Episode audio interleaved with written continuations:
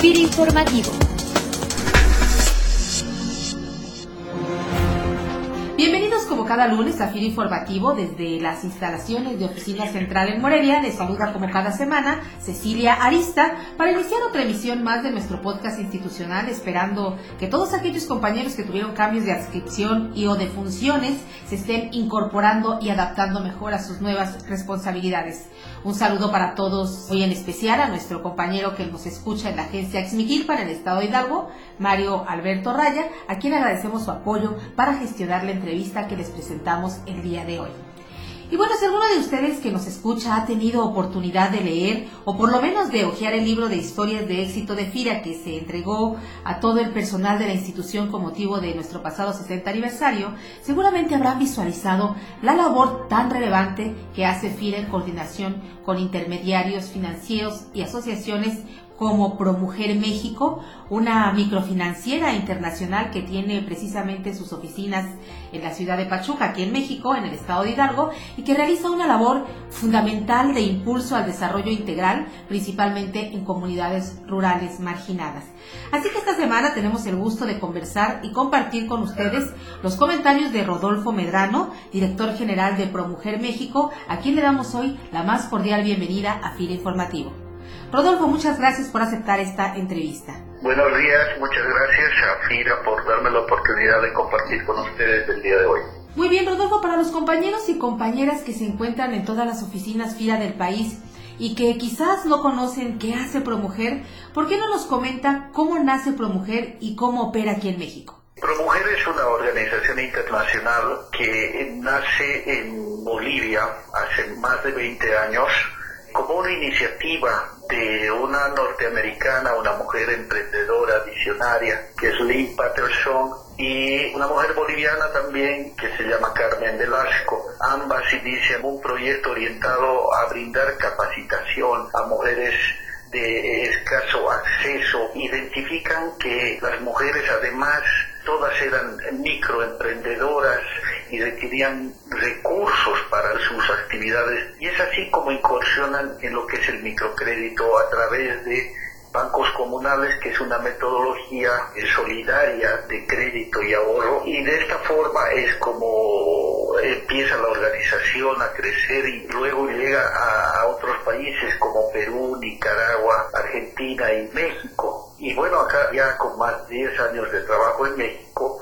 también enfocados en la inclusión financiera, pero con un enfoque integral, velando no solamente por la parte financiera, sino también trabajando mucho en lo que es educación, salud preventiva y tocando también temas humanos y muchos otros que coadyuvan la tarea que hacemos. ProMujer ha venido operando, Rodolfo, con FIRA desde hace ya algunos años, pero el hecho es que esta relación entre FIRA y ProMujer ha venido creciendo y hoy por hoy ProMujer está buscando operar de manera directa con FIRA para mejorar su oferta de negocios, es decir, sin la intermediación de algún banco.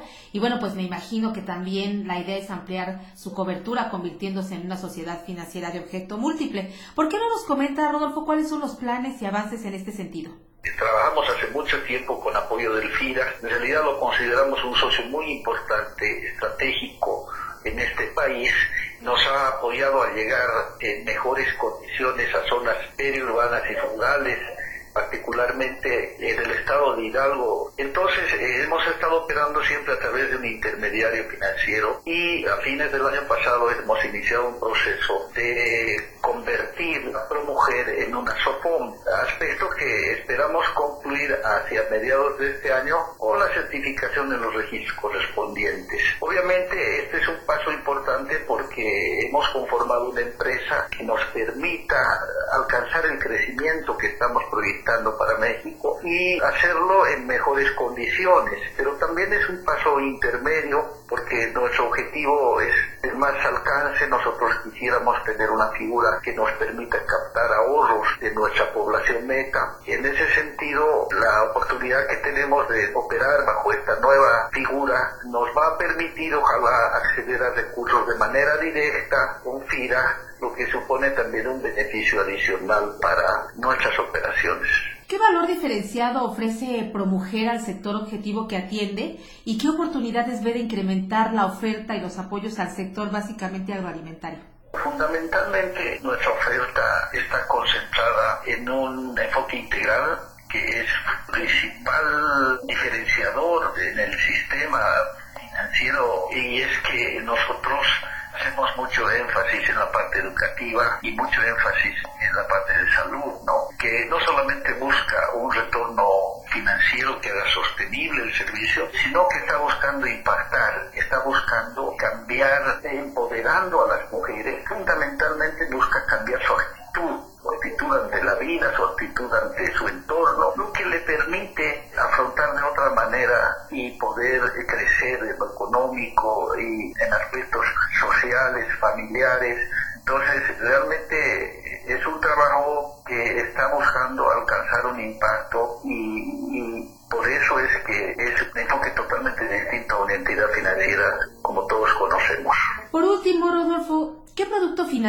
o servicio de FIRA considera que se puede innovar o que podemos incluso diseñar para adaptarnos mejor a la operación, primero de pequeñas microfinancieras como es en este momento ProMujer, y de qué manera pudiéramos servir mejor a este segmento objetivo desde el ámbito de las responsabilidades que complete la FIRA? Yo creo que hay muchas oportunidades. Por ejemplo, nosotros eh, este año queremos arrancar con un producto de crédito de vivienda pero enfocado también en el segmento en el que trabajamos y pensamos que también FIRA puede ser un, socio estratégico en eso. Queremos poder reunir varios actores que nos permitan llegar en condiciones óptimas. También estamos pensando en el desarrollo de nuestra tecnología de crédito individual, incorporar un fondo de garantía que nos permita trabajar en sectores donde tenemos que tomar un poco más de riesgo, pero que nos permita poder alcanzar con, servicios financieros mujeres que tienen muy poco acceso por la naturaleza de su actividad económica. Por ese lado creo que podemos, eh, si, si tira ya lo tiene, probablemente adaptar un poco a, esta necesidad particular de otra mujer o en su caso robar, ¿no? Creo que por ahí hay, hay bastantes oportunidades.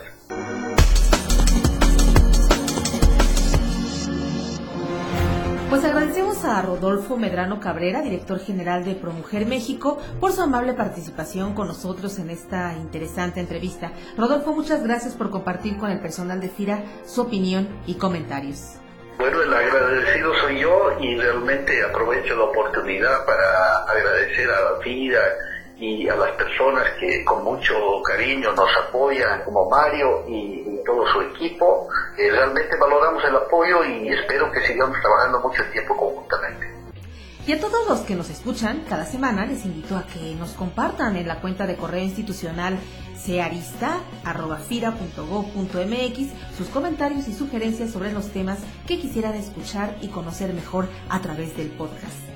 Nos despedimos este lunes con una frase de Gabriel José de la Concordia García Márquez, mejor conocido como Gabriel García Márquez, Premio Nobel de Literatura, escritor, novelista, cuentista, guionista, editor y periodista colombiano, que dice, no es verdad que las personas paran de perseguir sus sueños porque se hacen viejos.